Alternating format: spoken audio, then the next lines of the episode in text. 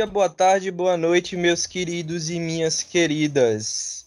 É, hoje está começando mais um episódio dos Heróis da Terra Natal. Aqui quem vos fala é Diego. E mais uma vez com meus companheiros de sempre. Meu querido amigo Vic, dá um oi pra galera. E aí, seus peões do Inception, tudo beleza? É, e como é que vocês estão passando por esse momento dificílimo? Vamos todos juntos passar por isso da forma mais honrosa possível. Senti falta do bom momento, bom momento. O próximo que vai que eu vou apresentar vai lançar um bom momento para vocês, que é o meu amigo de sempre também, Zé Roberto. Dá um oi pra galera, Zé. Fala galera, espero que estejam todo mundo bem aí. E eu não vou roubar o, o bordão de Vitor, não. Eu espero a vez dele. Eu mudei meu bordão, pô. Vocês é que estão desfazendo um pouco do meu novo bordão. Qual é teu novo bordão? Meu novo bordão é o que eu comecei a fala, iniciei a fala com ele, sendo que você não, você não caçou, você não pescou a ideia. É, é o peão do Inception, né? É o peão do Inception, é isso aí. Eu queria apresentar nosso convidado agora, meu querido amigo Lucas Lira, que tá lançou um disco essa semana, o, o novo EP dele chamado Quarto. E a gente vai falar um pouco disso, desse disco dele, também um pouco sobre a cena underground aqui de Pernambuco, né? Vitor também já teve banda, tocou um tempo aí e hoje em dia já não toca mais. Eu também, como já falei aqui para vocês, tenho uma banda chamada Viena e a gente tá aqui para discutir um pouco esse cenário pernambucano, como as coisas funcionam, como a gente se vira para tentar sobreviver um pouquinho aí fazendo arte, fazendo música pra galera. Dá um oi aí pra galera, Lucas. E aí, galera, tudo bem com vocês? Espero que vocês se mantenham firme aí, que o meu trabalho aí que eu lancei agora possa dar, trazer um pouco de acalento ao coração de vocês. É isso, vamos nessa. Então, Victor, é uma pergunta que eu sempre quis fazer. Eu vou aproveitar que a gente tá aqui no, no programa para que tu responda. Eu vivo te chamando para que a gente volte a tocar. Inclusive, eu te fiz um convite hoje pra gente inventar uma versão pernambucana de Copland, agora que eu tô aprendendo a tocar teclado, eu tô com um teclado aqui em casa. Porque você não topa voltar a ter uma banda, meu amigo? Quais foram suas experiências quando tinha banda para você tá tão, tão receoso de voltar um, com um projeto musical aqui no estado? Diego me chamou para fazer tipo um Copland pernambucano, mas daí eu mostrei João para ele, foi logo agora. João é um artista que brasileiro, eu não sei de que estado ele saiu, mas é bem legal e é bem emo. Tipo, tem uma música no CD mais recente dele que é, que é bem emo. Daí eu soltei a ideia para ele. Não, o ideal não seria fazer uma cópia né, de Pernambucana, mas sim um João com o, o nosso o nosso João, o João de Pernambuco. Mas isso aí é, é também é pauta para outro podcast. Assim, eu acho que é necessário primeiro a gente deixar bem claro que a gente vai falar das experiências que a gente teve em relação à cena underground de Pernambuco, mas assim, tiveram outras cenas, tiveram várias cenas, até porque o rock meio que não só o rock, mas assim, o que a gente realmente pelo menos na nossa adolescência, saía para escutar, ia pro Recife Antigo para ver as bandas e tinha umas casas de shows e tal. Mas existiam outros movimentos, a gente tava junto da, daquele som que tava reverberando aqui, que veio é, da gringa e tava reverberando tanto no Sudeste, no Sul, como aqui no, em Pernambuco também.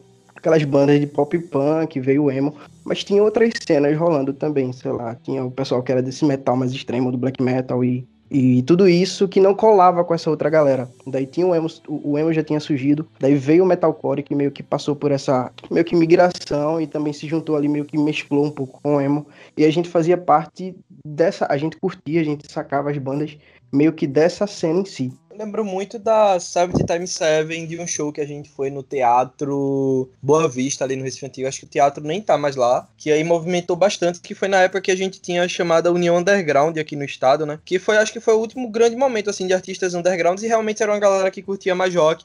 Tinham mais bandas de, de rock mesmo. Eu acho que o, o União Underground já foi um pouco já foi um pouco mais recente. Tiveram umas bandas ali daquela época que, sei lá, tava rolando o, o rap rock, o Restart Scene e, e, tinha o Glória, o Fresno, o NX0, que já eram um, bandas um pouco mais antigas, assim. Daí isso reverberou aqui, teve o, o, lance do metalcore, que chegou bem forte aqui, e eu acho que, tipo, pô, uma das minhas bandas preferidas da cena underground aqui de, de, de Pernambuco da, da era 2010, dos, dos anos 2010, foi uma banda daí de Olinda, Diego. Tipo, eu curtia muito, eu acho que, eu não sei se eu vou falar a pronúncia certinha, mas eu falo assim, é Phoenix Skyfell, era uma, era uma banda de metalcore. Eu conheço o Júlio, o Júlio tocava é, na banda e, tipo, porra, eles lançaram dois EPs e eu curto. Até hoje eu às vezes escuto músicas deles. Eu acho válido lembrar também das bandas Hurt e Sins of a Crime, que eu acompanhava muito também naquela época. E eles lançaram trabalhos muito bons que alcançaram muita gente aí pelo Brasil afora. Né? Infelizmente eles pararam, mas eu continuo tendo CD deles aqui e sempre estou ouvindo quando posso. Eu acho que é Quarto dos Sonhos, né? O disco da Sins. Sim, é, algo assim, eu tenho o Quarto dos Sonhos é... e tenho o inglês também, que eles gravaram. Eu gosto muito do Quarto dos Sonhos, é, velho. O inglês é o que tinha aquela flashback, tem uma música, eu acho que é a minha música preferida do, do CNs, da, lá de MD e tal, o, a flashback. Eu não sei se o Sim. CD inglês tinha essa música. Eles lançaram um EP depois, eu acho que também era inglês, algo assim. Sim, e tinha um cover Fireflies também, que eu gostava muito. Lembro, lembro. Essa época da pegada emo tinha banda pra caramba, tinha, sei lá, tinha Red Love também nessa época, tinha. É, era meio mais ou menos o que é o trap atualmente, tá ligado? Aquele movimento que existiu naquela época ali, 2006, 2007, que foi até mais ou menos até 2012, eu acho, 2013. Eu já peguei esse, esse, esse movimento muito tarde, mas assim, a percepção que eu tenho é mais ou menos o que o trap é hoje pros adolescentes dessa, da, da época atual, tá ligado? É, Lucas, eu tenho até uma dúvida para tirar contigo, aproveita que a gente tá aqui que outras pessoas possam ouvir. Qual foi a ideia por trás de. Não, eu percebi toda a ideia por trás do quarto, o fato da gente estar tá, é, nesse período de pandemia, mas assim, como é que tu tá fazendo em relação a marketing? Porque assim, na Viena a gente tá com um problema, a gente, a pandemia, quando se iniciou, a gente tava na metade da gravação de um disco, então assim, pra gente foi bem. A gente tá com um disco parado pela metade no estúdio para voltar para gravar, mas é, a gente tá tendo bastante problema para tentar, por exemplo, manter a página da banda em movimento, tentar trazer lives e esse tipo de coisa. Como é que tu tá fazendo para divulgar esse disco e conseguir chegar a um maior número de pessoas, né? Já que a gente não tá podendo tá tocando por aí, a gente só consegue mesmo ter a, a internet. Bom, quando eu lancei o EP quarto, na verdade eu deveria ter me programado um pouco melhor para o lançamento, porque eu comecei a estudar a questão do marketing quando o projeto já estava em andamento, né? Assim, o processo de criação foi muito espontâneo. Eu criei uma música baseada naquilo que eu estava sentindo no momento, que eu estava vivenciando. Depois criei outra. E quando eu me dei conta, eu já estava fazendo o EP. Então, tipo, eu não sabia exatamente quando eu tinha começado. E no meio desse processo, eu comecei a estudar um pouco do marketing, ver estratégias de como alcançar público. É, e a partir daí, eu fui trabalhando na minha página pessoal essa parte assim, eu não sou muito bom com Facebook, eu não gosto de utilizar Facebook, mas eu gosto de utilizar o Twitter e principalmente o Instagram, porque são ferramentas que alcançam melhor as pessoas e a partir daí eu fui tentando trabalhar de uma forma que eu conseguisse mais engajamento na minha página. É, também pedi muita ajuda dos amigos, né? Porque sem os amigos eu não, não iria conseguir chegar tão longe. E a partir daí, quando eu lancei o EP quarto, eu também fiz umas promoções, inclusive eu estou fazendo uma promoção agora no momento que está dando um bom rendimento e espero que esse trabalho ainda dure um pouco, né? A real é que é necessário eu lançar mais alguma coisa, pelo menos daqui a um mês, para que a plataforma entenda que eu estou trabalhando e promova isso para mais pessoas através dos algoritmos. Mas é mais ou menos isso, essa linha que eu estou seguindo. Eu realmente e não conseguia tu... acompanhar. Essa, desculpa, Vicky. Eu realmente não conseguia acompanhar essa questão da, da divulgação do disco, porque eu tô bem atolado, apesar da gente estar tá de quarentena. Eu consegui ouvir, ouvi ele algumas vezes, na verdade, mas não consegui acompanhar como tu tava divulgando, como tu tava fazendo. Eu só sabia que ia lançar, até pela proximidade da gente, eu vi pelo Twitter, e aí, quando vi que lançou, já fui no Spotify para ouvir, mas não consegui acompanhar se tu falou alguma coisa mais sobre o disco, é, se tu quer colocar alguma coisa sobre a ideia por trás do quarto, a ideia por trás de alguma música. É, o espaço tá aí, fala que eu quero ouvir um pouco melhor e tentar absorver um pouco da mensagem para a próxima vez que eu for ouvir o quarto, mais tarde antes de dormir, eu ter uma percepção um pouco mais próxima, assim, do. Porque a gente geralmente fala muito no Twitter, em nossas páginas, sobre as músicas que a gente faz, né? A gente costuma compor. Mas eu não consegui ainda parar para acompanhar direito esse tipo de coisa do, do EP, realmente, porque eu voltei a trabalhar essa semana, segunda-feira. E deu uma complicada aí no meu tempo. Mas coloca alguma coisa sobre a ideia por trás de. Assim, eu acho, no meu ponto de vista, que ficou um pouco claro a ideia do, da questão do quarto. Acho que as músicas elas se encaixam na mesma temática e dá para um pouco compreender. Mas eu queria que tu trouxesse aí pra galera, até pra aguçar a curiosidade do pessoal que tá ouvindo a gente, de ir lá ouvir teu som. Então, esse álbum, ele representa para mim, obviamente, o tempo que a gente tá vivendo agora, mas especialmente algo que eu pude aprender sobre reconstrução porque eu precisava encontrar em mim um ponto de equilíbrio. Eu, eu sentindo que eu tava surtando, cara. É, sempre existe aquela necessidade de, ah, eu tenho que ser, eu tenho que max, maximizar o meu tempo, tem que aumentar a produtividade, mesmo estando na pandemia, tem que fazer com que esse tempo não seja perdido, essas coisas. E eu estava simplesmente a isso tudo, eu não estava conseguindo produzir nada, não estava conseguindo escrever há muito tempo. E eu só queria saber de dormir, acordar, comer e dormir. Não estava não, não querendo, ou melhor, eu estava querendo que o tempo passasse mais rápido. Então, a partir de uma música, que foi quando eu escrevi Vem Comigo, a partir dessa primeira música, dada uma situação que eu passei, eu criei, eu comecei a criar a temática do quarto, mesmo sem ter ideia de, de, como ele estava acontecendo. Daí veio a música Chuva. A música Chuva fala sobre saudade, sobre lembranças. E através desse, dessa questão da saudade que eu estava tendo naquele momento, eu queria tirar algo bom daquilo. Eu sempre trago isso para as minhas músicas. Experiências em que eu possa aprender algo com, sabe?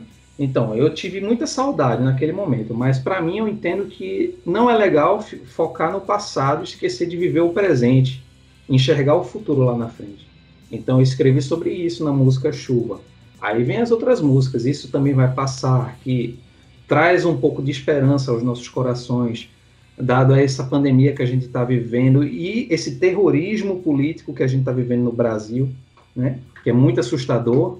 Então, eu precisava escrever um pouco sobre isso. Eu não escrevi necessariamente sobre a política, mas isso também me inspirou de alguma forma. Ô, Lucas, foi até uma dúvida que surgiu. Eu tô falando pouco nesse programa de hoje porque, na verdade, eu sou um contraponto do, dos meninos aqui. Porque os meninos, eles é, têm banda, são artistas. É, Vitor, hoje em dia não tem mais, mas ele já teve e tal. Então, eles conhecem muito mais do que eu a respeito da, da cena de Pernambuco. Eu, eu, o meu conhecimento ele se dá mais como, como consumidor e não como produtor. Mas falando do, do trabalho de Lucas em si, uma dúvida que me deu foi que tipo, o Diego já falou já essa questão desse disco, desse EP, ele tem uma temática meio clara assim, até pelo nome, quarto e a temática das músicas de sobre quarentena, mas tu já tinha produzido essas músicas anteriormente e aí casou com esse momento, tipo, esse disco foi produzido todo durante esse período. Queria que tu falasse um pouquinho sobre isso. É, então, o disco ele foi produzido totalmente nesse período. Foi em meados de abril, quando eu fiz a música Vem Comigo, e ele surgiu num processo muito espontâneo, porque assim, às vezes eu demoro meses para escrever, meses, muitos meses. Mas é, eu tive um surto de inspiração inesperado. E eu escrevi uma música um dia após o outro. Então, no primeiro dia eu escrevi Vem Comigo, depois eu escrevi Chuva, eu escrevi em sequência o CD. Então eu levei cinco dias para escrever as músicas, inclusive a música instrumental que eu fiz. E agora a produção demorou mais um pouquinho. Mas no geral foi isso aí. Não demorou muito tempo para criar o disco. É, vê só, nesse momento em que o mercado da música já está mudando há um tempo, desde o advento do streaming, e com os próprios artistas tentando encaixar esse modelo de playlist aos seus trabalhos, qual é a importância assim de, de tu lançar um trampo, um trabalho é, conceitual nesses, nesses momentos de hoje? Então, cara, é, eu sinto que precisava dar uma contribuição às pessoas, sabe? O fato de lançar esse EP é justamente para que ele alcance mais pessoas. O papel das playlists nesse momento é crucial porque é, o Spotify, as plataformas em si, mas falando mais do Spotify, ele entende que sua música é relevante pela quantidade de playlists em que ele é reproduzido também. Não só os streams em si, mas as playlists elas são muito importantes nesse papel. Então, a partir do momento em que você tem uma grande relevância, a própria plataforma ela te nota e joga sua música para os algoritmos. Então, a sua música ela passa a entrar em playlist semanal, playlist de algoritmo, é, é, enfim, essas coisas aí. Esse é o primeiro passo para quem quer chegar mais na frente, que são as playlists editoriais, que são geradas por curadores. Então, para que você consiga chegar nesse passo mais à frente, em playlists temáticas como Pop Brasil, Rock Brasil, essas coisas, você precisa ter essa relevância na plataforma. Então, o Spotify vai direcionar a sua música para esses curadores, eles vão ouvir, e se ela se encaixar bem naquela temática, com certeza eles vão colocar a sua música ali. Então, tipo, o meu foco é fazer com que a minha música chegue mais longe através das playlists de algoritmos e, quem sabe, aí, pelos curadores, as playlists editoriais, temáticas a, a esse momento que a gente está vivendo entendi mais ou menos a pergunta que o Vic fez. Ele foi bem em direção, porque, por exemplo, nessa era de playlist, a maioria das bandas e galera que tá lançando disco, inclusive é a estratégia que a gente tomou para esse disco que a gente tá tentando gravar da Viena, que a gente vai conseguir quando essa pandemia passar, eu acredito, tenho fé. É a gente conseguir abranger um número grande de playlists, entende? A gente tentar entrar, por exemplo, numa playlist de pop, tendo uma música mais pop nesse disco. A gente tentar entrar numa playlist mais rock, tendo mais uma música mais rock, roqueira no disco. A gente tá tentando viajar por vários estilos, brincar com vários estilos, tentando manter a nossa pegada, claro, sempre a identidade da banda, mas tentar chegar em várias playlists possível, que é uma, uma estratégia muito parecida que algumas bandas daqui tomaram, né? O, o disco mais novo do Scalene vai por esse tom. O disco da Fresno, acho que é quem mais acerta nisso. O Sua Alegria foi cancelada, porque os caras realmente conseguem passear por diversos ritmos e conseguem chegar em diversas playlists para levar o próprio trabalho deles, né? É raro hoje em dia a gente ver um disco conceitual e é legal. É, eu tenho uma preferência, apesar de não estar tá seguindo essa área com a minha banda. Eu acho legal quando um disco ele a primeira música ele vai se conectar com a última e elas vão passeando, vão caminhando. Cada faixa tem um motivo para estar ali. É um disco que você vai ouvir do primeiro à última música e ele vai se completar. Mas não é muito que a galera vem fazendo, não é muito que a gente na Viena também tá pensando em fazer. É um disco realmente desconexo, porque é um disco que ele vai ser repartido. Uma pessoa vai ouvir uma música na playlist, outra em outra, outra em outra, e é mais ou menos assim que a gente tá, tá tentando construir, né?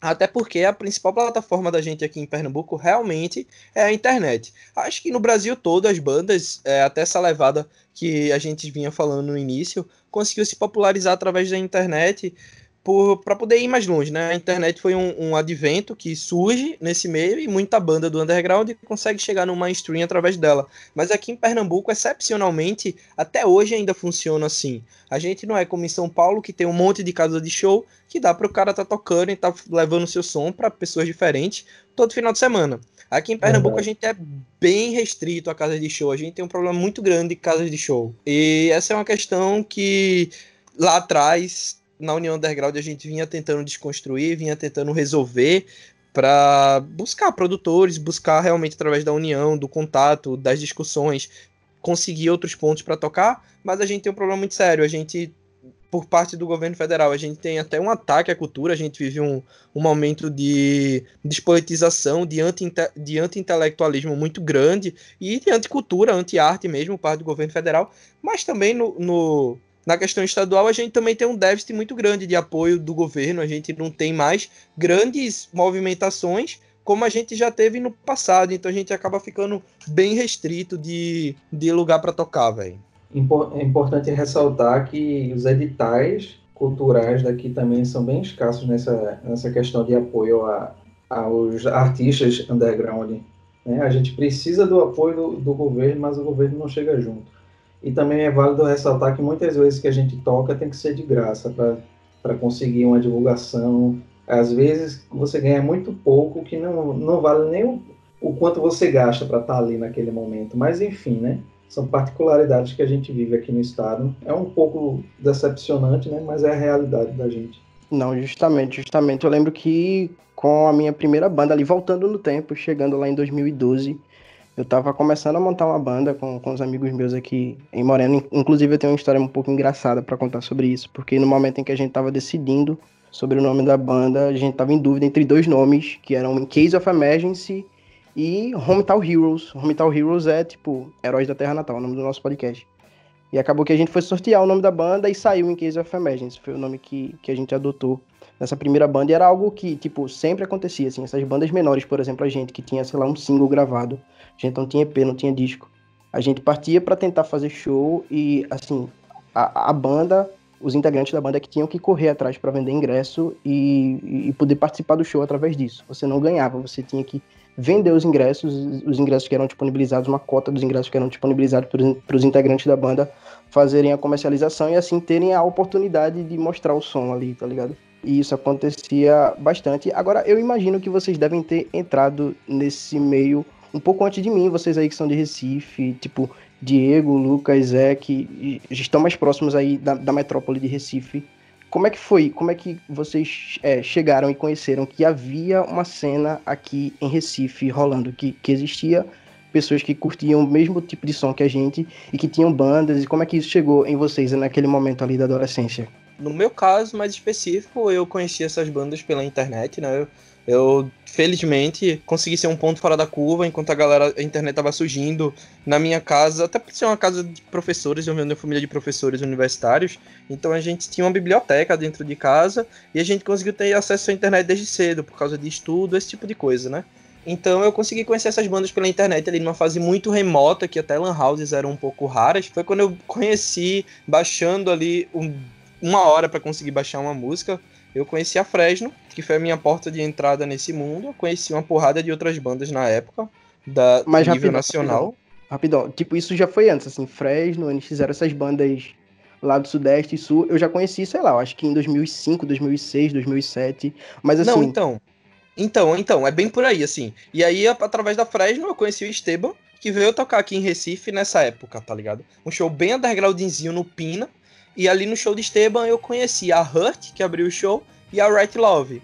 Aí a partir da Right Love, que foi uma banda que na época eu curti mais, conheci a galera da banda, que era daqui do estado, e essa galera já trabalhava com outras bandas maiores, e aí a partir dessa galera eu conheci outras bandas, e aí comecei a andar com a galera de banda, que conheci outras bandas, que formei minha banda e assim foi, tá ligado? Mas querendo ou não, veio sim de uma influência de fora, veio de de ir pra show, de banda que abria show, de banda que eu curtia do Rio Grande do Sul. Assim, minha experiência foi bem essa, assim.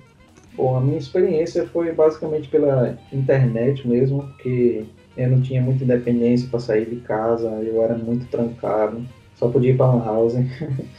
é, naquela época era muito de Orkut, essas coisas. Eu também comecei através da Fresno, na, na verdade um pouco depois que eu não cheguei a ouvir muito bem o Ciano, mas eu tive muito contato com o CD Redenção, e a partir daí foi que eu conheci a Hurt, conheci as Scenes of Crime. É, eu tinha amigos pessoais que eram da, das bandas, e isso, tudo isso facilitou. Eu, como eu já falei, eu não tinha muito como ir para show, mas eu sempre estava acompanhando é, a movimentação pela internet, através do Orkut, das comunidades.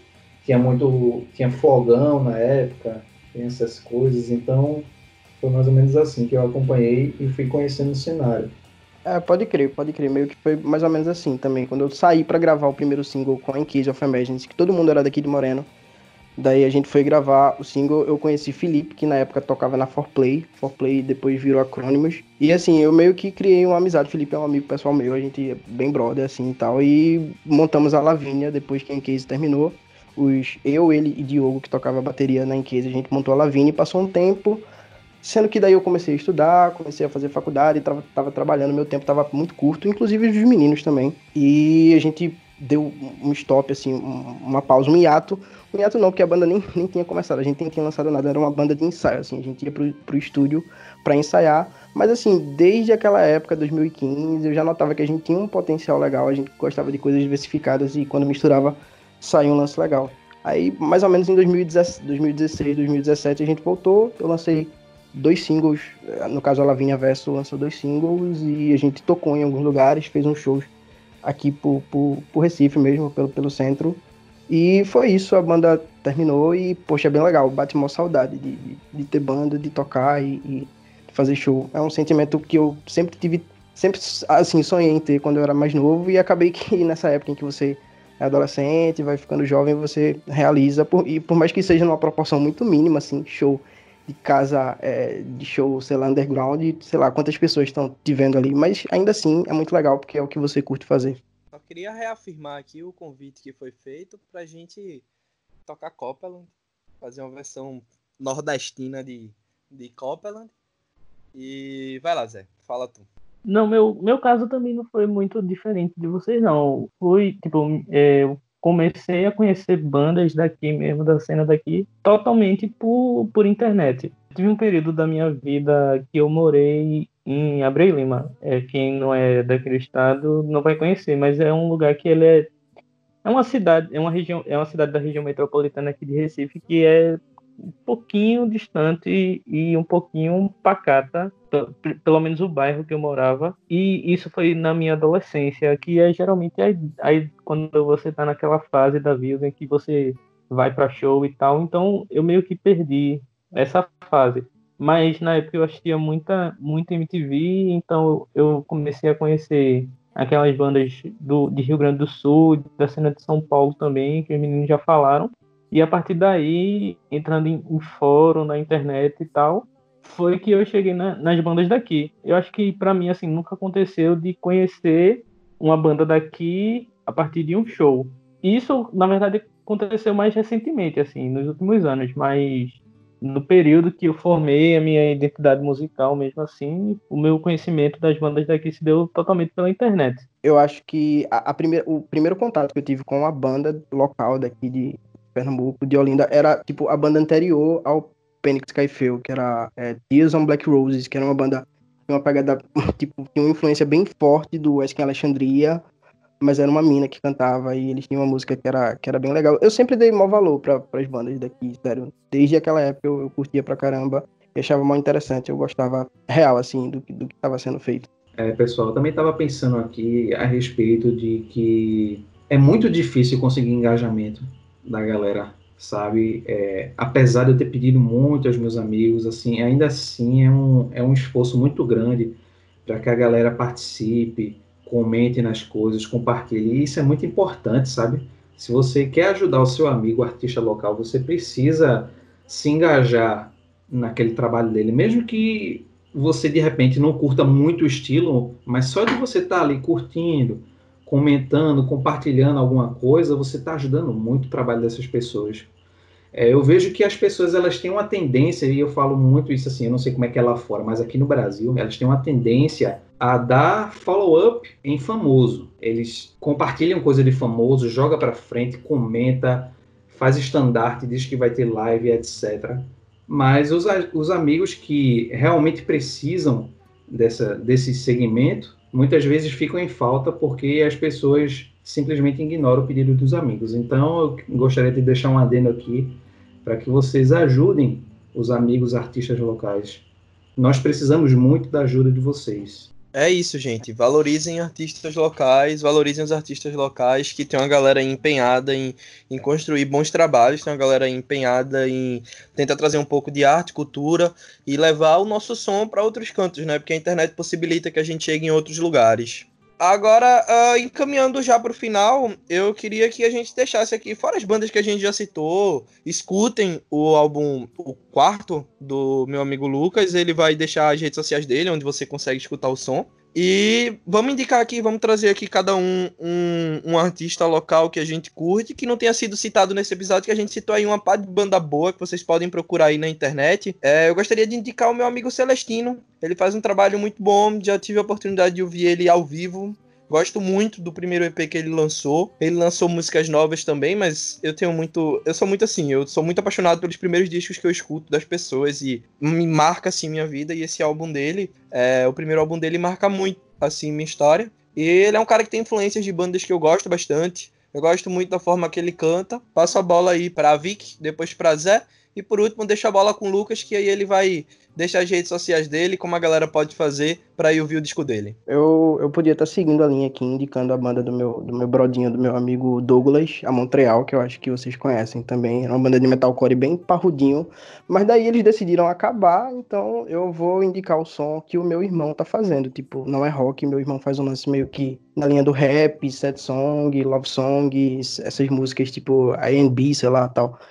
É, ele tem dois singles lançados e, e, tipo, poxa, eu viajo. Eu nem sabia que meu irmão tinha um, um dom para composição tão legal, assim. Ele não tinha explanado isso para mim. Isso foi recentemente, quando ele começou a fazer as músicas. E ele é, gravou o segundo single dele, Poesias Jogadas, é o nome do single, comigo. Eu canto o refrão com ele. A gente fez essa música, escrevemos ela nós dois juntos e é isso, então qualquer coisa saquem aí no seu aplicativo de streaming preferido, Icon, I-C-C-O-N, Icon. É, Poesia Jogadas, a música que eu, que eu cantei lá com meu, com meu brother.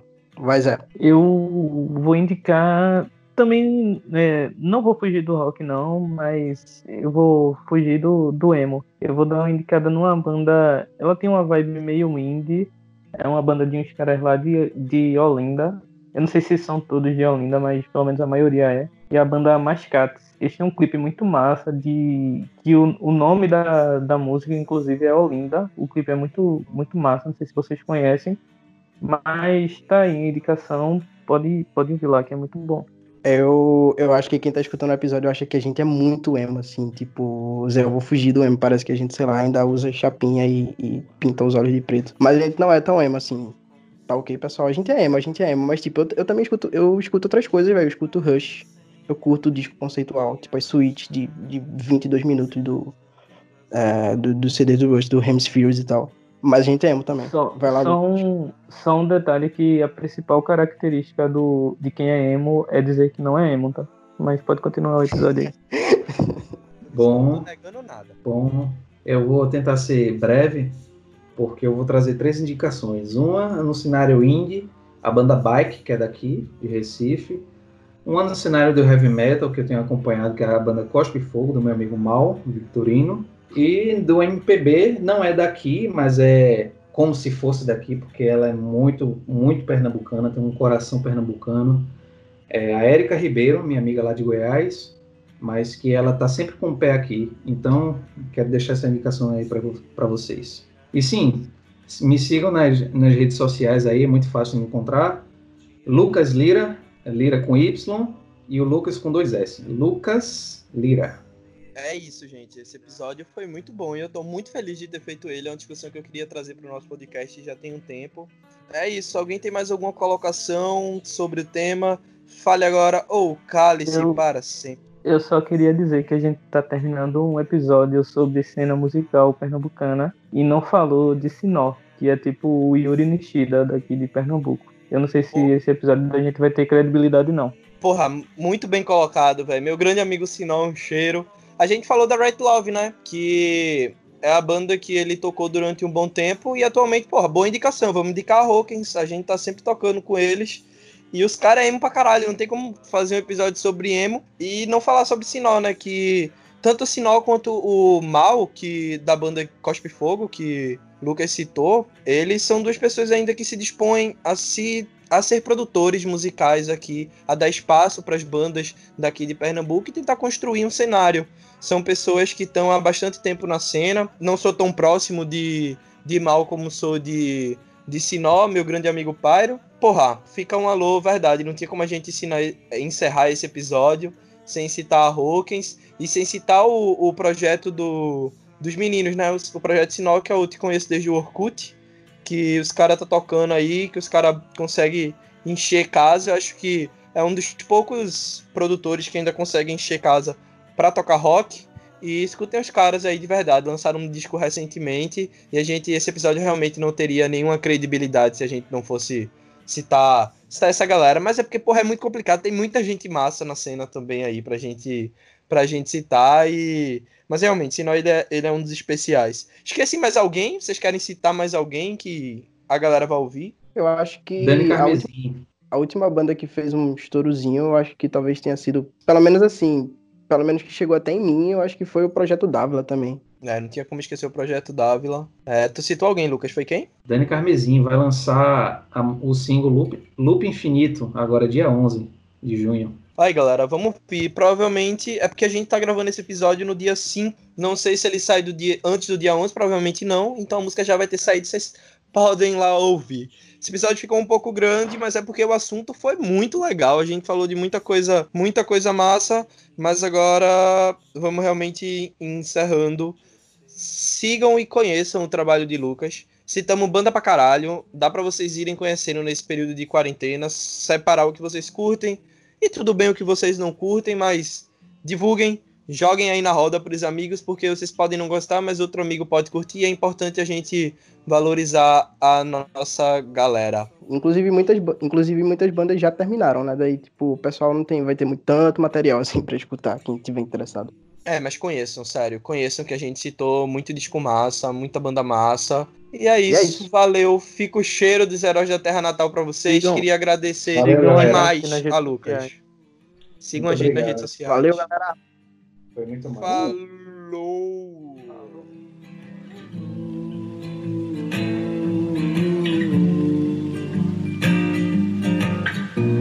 A vida tem dessas coisas